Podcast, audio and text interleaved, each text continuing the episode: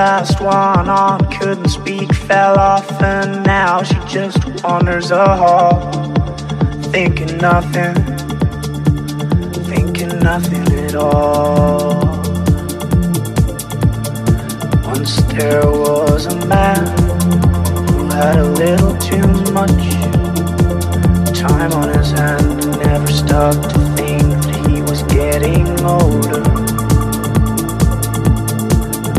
Night came to an end, tried to grasp for his last friend and pretend that he could wish himself health on a four-leaf clover.